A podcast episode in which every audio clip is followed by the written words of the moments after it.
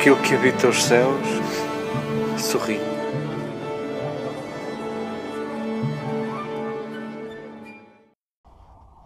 Queridas irmãs, queridas amigas,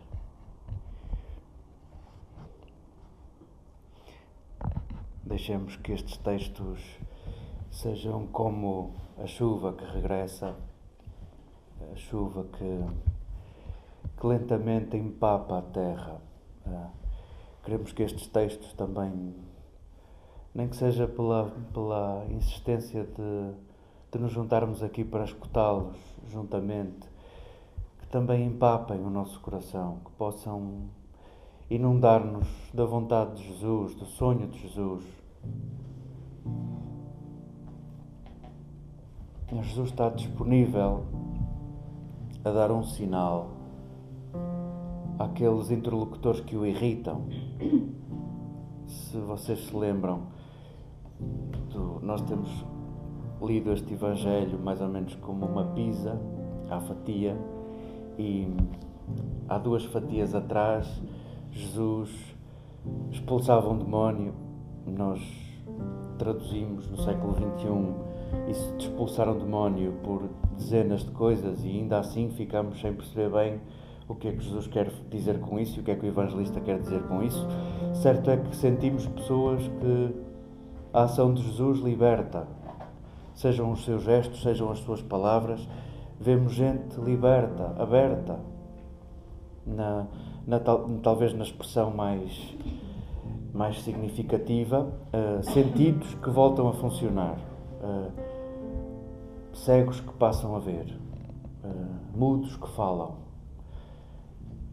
porventura um pescar de olho do evangelista a nós que temos os sentidos mais ou menos afinados. Caro leitor, o que fazes tu com os teus sentidos? Este agora tem uma oportunidade. Este agora pode falar, este agora pode ver, este agora pode ouvir. E tu que podes ouvir, falar, ver, fazes o que com isso? Ah, há duas fatias atrás, Jesus expulsava um demónio, libertava um, um homem sem nome e, acabadinho de fazer isso, e dizia-nos o narrador que havia pessoas que lhe pediam um sinal. Nós, leitores, ficámos irritados. Caramba, parece que Jesus só anda com gente parva à volta. Então acaba de fazer um sinal que para nós é uma coisa que nem sabemos explicar, tão extraordinário que é e, e aqueles totós que ali estão eh, ainda pedem um sinal, ainda pedem. É, talvez seja esse o, o objetivo do, do evangelista, deixar-nos irritados com os interlocutores de Jesus e chamá-los totós, e chamá-los cegos, sim, estes que pedem um sinal, e, e, depois ficarmos nós com isso que dizemos. Uh, talvez o evangelista queira que nós fiquemos a moer sobre isto. Uh, que sentido faz pedir um sinal? Se naquele tempo, que sentido faria pedir um sinal? Que sentido faz agora pedir um sinal, caro leitor? Que sentido faz? Uh, Jesus gasta-se e morre para devolver-te esta certeza. A tua fragilidade é o lugar da salvação. A tua fragilidade é o lugar da revelação. Jesus encanta-se com o que, o que nós consideramos pequeno. Não nos deixou nem ouro nem prata para se fazer representar. Deixou-nos um gesto, e o gesto é tão efêmero. Uh, Deixou-nos um gesto e que implica pão, que no dia seguinte já é de segunda, ninguém o come, vinho, que se ficar ao ar, aquilo também já não se bebe, água, que nós só a queremos fresca. Os símbolos da liturgia consagram essa fragilidade. Apesar de nós revestirmos a liturgia de ouro e de prata, não sei se Jesus se sentiria confortável. Os gestos e os símbolos que escolhe são para nos devolver a certeza de que Ele se encantou com o nosso cotidiano, com o que é no nosso ordinário, com o que é de todos os dias, com o que é frágil. E nós estamos constantemente a dizer-lhe, Jesus, mas nós não gostamos disso, nós preferimos outra coisa dá-nos um sinal, preferíamos outra coisa. E Jesus insiste em devolver-nos o poder da fragilidade, o poder da nossa escala, o poder dos nossos gestos. E insiste em dizer que é aí que acontece a revelação de Deus e a sua salvação. Ainda assim, há aqueles que a nossos olhos podem ser totós, que pedem sinais a Jesus, acabadinhos de serem presenteados com sinais, Jesus concede-lhes um sinal. Ainda assim, ele promete um sinal. O sinal de Jonas. Há umas fatias atrás também na, na liturgia da palavra, escutávamos o sinal de Jonas.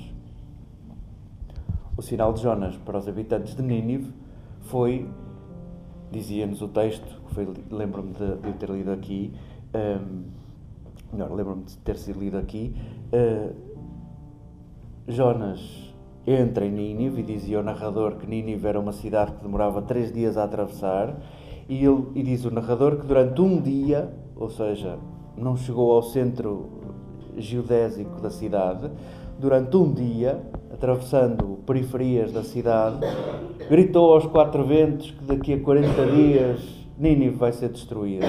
Este é o sinal de Jonas. Este é o sinal de Jonas. E lembrava na altura e lembro agora, porque isto serve é para mim, eh, eventualmente para quem quiser. Eh, eu não conseguia aceitar o sinal de Jonas, eu não caía no sinal de Jonas. Eh, se um homem começasse a gritar durante um dia em Lisboa, que Lisboa daqui a 40 dias ia ser destruída, eu não conseguia levar a sério. E quantos loucos já não gritam todos os dias e nós não os levamos a sério? Mais uma vez, o sinal que Jesus está disponível a dar é um sinal que não te esmaga, caro leitor. É um sinal que tu decides se lhe queres dar importância ou não. Os sinais de Jesus não te esmagam, não esmagam a tua liberdade, não te deixam a ponto de não teres outra, outra alternativa senão aceitar. Outra alternativa que não seja, sim, então desisto, é, és o meu dono não é por aí, talvez, que Jesus te queira conquistar, caro leitor. Um, se quiseres, Jesus que não prescinde de, de te devolver o poder da tua fragilidade, é na tua fragilidade que eu manifesto o meu poder. Um, Jesus que não prescinde do que é pequeno, do que é ordinário, do que é cotidiano pede-te para levares a sério o sinal de Jonas. O mesmo é dizer para viveres atento. Olha, aquele louco que grita, aquele louco que grita. Jesus pede-nos para cuidarmos os sentidos e levarmos a sério uns aos outros e olharmos como oportunidades de revelação da Sua presença. Porventura, uh, conseguimos encaixar e saborear melhor o que nos era servido na primeira leitura. A primeira leitura é, é um parágrafo extenso para dizer bom dia, olá, tudo bem. Se fosse um, um adolescente, diria como é que é, está-se entre nós, como é que estás, espero e desejo que estejam bem. A saudação de Paulo, que nós traduziríamos em meia linha, uh, Paulo aproveita essa linha, essa linha para estendê-la a um parágrafo e dizer que todos somos incluídos no sonho de Jesus. Jesus não é só para judeus, é para todos. Se quisermos, Paulo, na sua pequenez e naquilo que seria uma saudação de meia linha, hum, aproveita para também ele ser sinal de Jonas. Aproveita também ele para lembrar aos seus interlocutores que ninguém fica de fora Queremos, queremos que esta chuva empape o nosso coração. Queremos que fazer as pazes com, com o registro de Jesus, queremos fazer as pazes com o que não é extraordinário, queremos fazer as pazes com o que é ordinário, queremos fazer as pazes com o que é nosso, com o que é nosso. E queremos dizer a Lucas: Não te preocupes, Lucas, eu percebi o que é que queres dizer, não te preocupes que eu não vou pedir sinais. Eu não vou pedir sinais. Peçamos ao Senhor a graça de nos encantarmos uns com os outros, de nos levarmos a sério, de nos lembrarmos que na nossa pequenez somos revelação, somos sinal de Deus uns para com os outros. Como dizíamos há pouco, o pão que vimos aqui repartir, insistimos diariamente a alimentar-nos deste pão, lembremos que, que o fazemos com farinha. Na apresentação dos dons, nós lembramos que, olha, Senhor, isto é o que nós sabemos fazer. Este pão e este vinho é fruto do nosso trabalho, é fruto da generosidade de que a terra nos dá, de que tu nos dás, e é fruto daquilo que nós sabemos fazer. Que possam estes símbolos feitos de nós ser sinal pascal Queremos que verdadeiramente a nossa farinha, aquilo que nós somos, a nossa fragilidade, a nossa leveza, queremos que seja isso, a configurar-se em pão, em gesto pascal de Jesus. Queremos que seja o nosso pouco a converter-se em alimento do mundo.